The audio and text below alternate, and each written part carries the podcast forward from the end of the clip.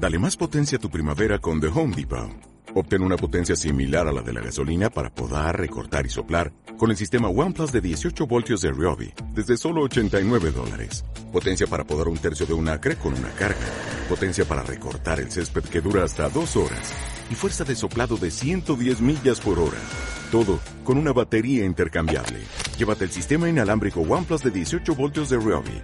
Solo en The Home Depot. Haces más. Logras más.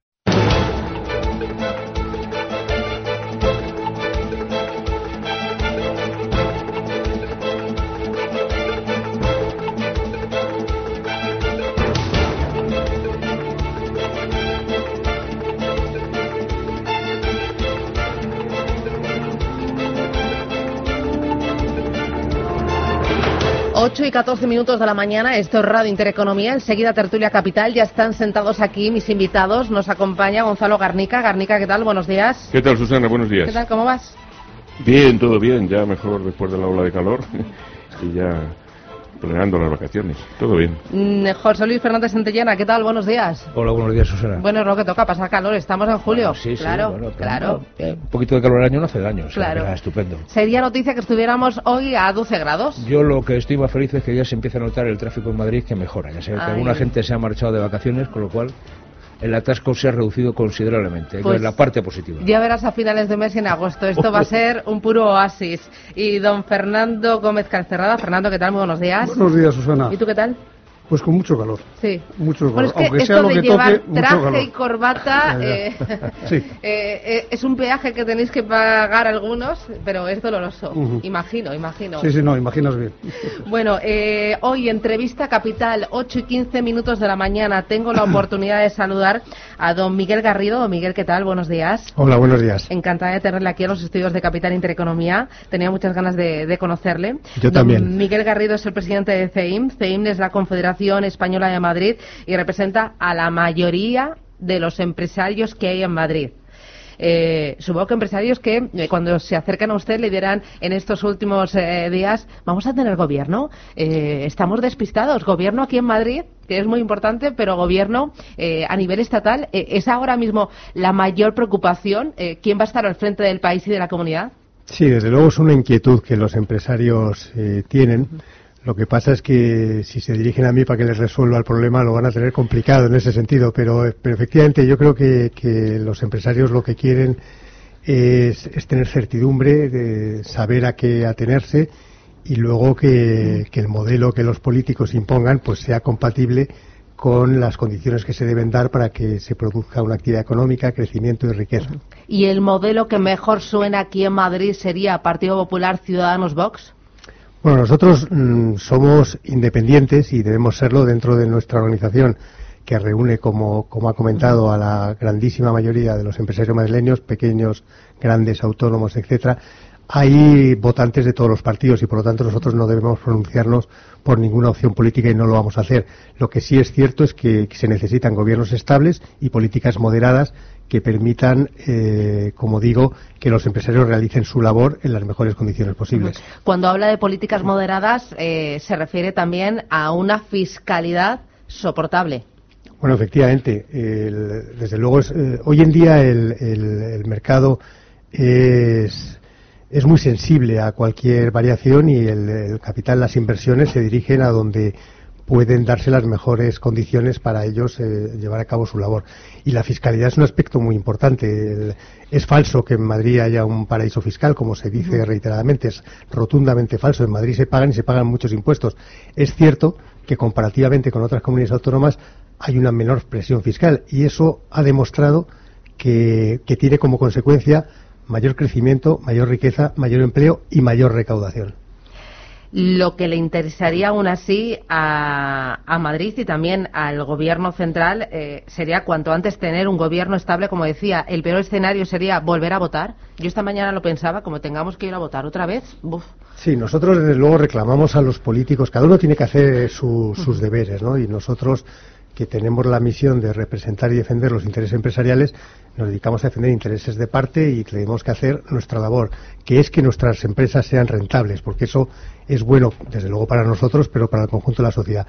Y los políticos tienen que hacer sus deberes, que para eso hemos votado, y además ha votado masivamente en España en los últimos meses, y ellos lo que tienen, la obligación que tienen que hacer es ponerse de acuerdo, hacer su trabajo, eh, hablar, eh, trabajar sobre los programas y, y, hacer para lo que les pagamos y para lo que les hemos votado cuando se sienten ustedes con el nuevo gobierno, que sea cuanto antes, espero, eh, en Madrid, eh, ¿cuáles van a ser sus primeras peticiones, las tres primeras?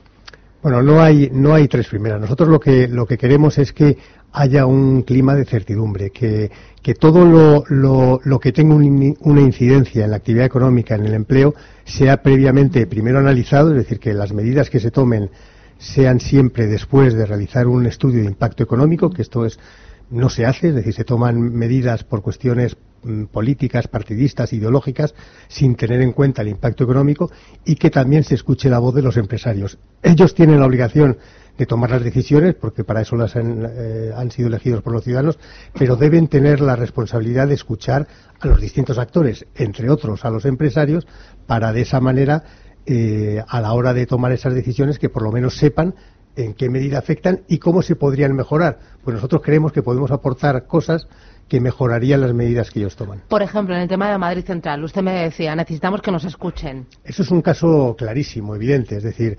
desgraciadamente, eh, vamos a ver, partamos de que todos creemos que debemos mejorar el aire que respiramos, la calidad del aire y, el, planeta en el que vivimos. Está clarísimo. No solo como como empresarios, sino como ciudadanos, pero como empresarios también. Es decir, las empresas eh, van a ir mejor si pueden tener un, lugar pues más, más habitable. ¿no? Entonces, todos estamos por ello, todos estamos por la descarbonización, pero hay que hacerlo de una manera sensata y, evaluando las consecuencias. Es decir, hay veces que se toman medidas que porque se han diseñado en su momento y eh, no se ha medido el impacto que puede tener. El caso de Madrid Central es muy claro, es decir, yo estoy seguro que las intenciones fueron buenas, pero mm, lo que se obvió es una parte muy importante y es saber qué iba a ocurrir. ¿Qué va a ocurrir cuando tú cortas una, una, una zona tan amplia de, de, una ciudad como Madrid, tan transitada? Pues desde luego el tráfico que tú derivas va a ir hacia otra zona.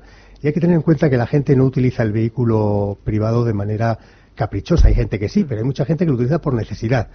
Eh, el abastecimiento de las ciudades, la carga y descarga son asuntos que, que resolver. El acceso a que la gente acuda a los establecimientos, por ejemplo, los turistas a los hoteles, etcétera. Y todo eso se podía haber mejorado si previamente se hubiera consultado con los sectores afectados. No se hizo y nosotros lo que pedimos ahora al nuevo gobierno municipal es que antes de tomar unas medidas definitivas se haga ese estudio de impacto económico, uno, y dos, la consulta con los afectados. Mm, eh, supongo que también pedirán eh, que les escuchen en el tema de la venta ilegal, que es otro de los grandes problemas que eh, soporta el empresario que está en Madrid, a pie de calle. Nosotros creemos que ha habido una permisividad muy, muy negativa, porque hay, que tener en cuenta que, que, con independencia de las personas afectadas, normalmente todo este negocio está alrededor de unas mafias organizadas que al final lo que están suponiendo es una competencia desleal una economía sumergida que hace daño a toda la sociedad. Y nosotros tenemos que trabajar, desde luego, desde el punto de vista de, policial, es decir, no se puede permitir que, campen a sus anchas por, por, por, Madrid, por las calles de Madrid, gente que está compitiendo ilegalmente, sin pagar impuestos, sin pagar nóminas, sin pagar cotizaciones sociales, sin el más mínimo control eh, eh, de consumo sanitario, protección a, a los consumidores y por otro lado hay que trabajar también sobre sobre eh, sobre la propia sociedad. Es decir yo yo no entiendo cómo todavía hay gente o, mucha gente, porque si esas personas están en la calle es porque hay gente que lo compra. Y también hay que hacer ver a esa gente que está haciendo un gran daño al conjunto de los ciudadanos y a ellos mismos. Mm. Eh, hoy mismo vamos a conocer los datos de paro del pasado mes de junio. Eh, ¿Cómo está, eh, o, los empresarios de Madrid están, cuál es el sentimiento que tienen? ¿Son optimistas para, en cuanto al entorno, al consumo, al crecimiento económico, para seguir generando empleo, para seguir siendo motor de creación de empleo? Sí, yo, yo creo que el, tejido empresarial, concretamente el español, pero concretamente el madrileño, es muy pujante y se ha demostrado que en muchas ocasiones, con independencia del, entorno político, pues sigue funcionando. Que eso, yo creo que eso es una de las lecciones que hemos aprendido en los últimos cinco o seis años y es que la política va, por un lado y la empresa va por otro, afortunadamente. Pero, pero es cierto que, hay síntomas de agotamiento, ya se empiezan a percibir y, y tenemos una enorme preocupación. Nosotros creemos que, que, si no se toman las medidas que se deben tomar, si no se continúan con las reformas que se suspendieron, no, no le digo si se echan atrás determinadas reformas, pues puede tener una consecuencia inmediata en el empleo. Y, y, no hay que olvidar que el empleo es la, la, mayor preocupación que tenemos como sociedad. Es decir, incluso cuando las cosas van bien, en España siempre tenemos el doble de tasa de desempleo que en el resto de, de países europeos o de la media europea.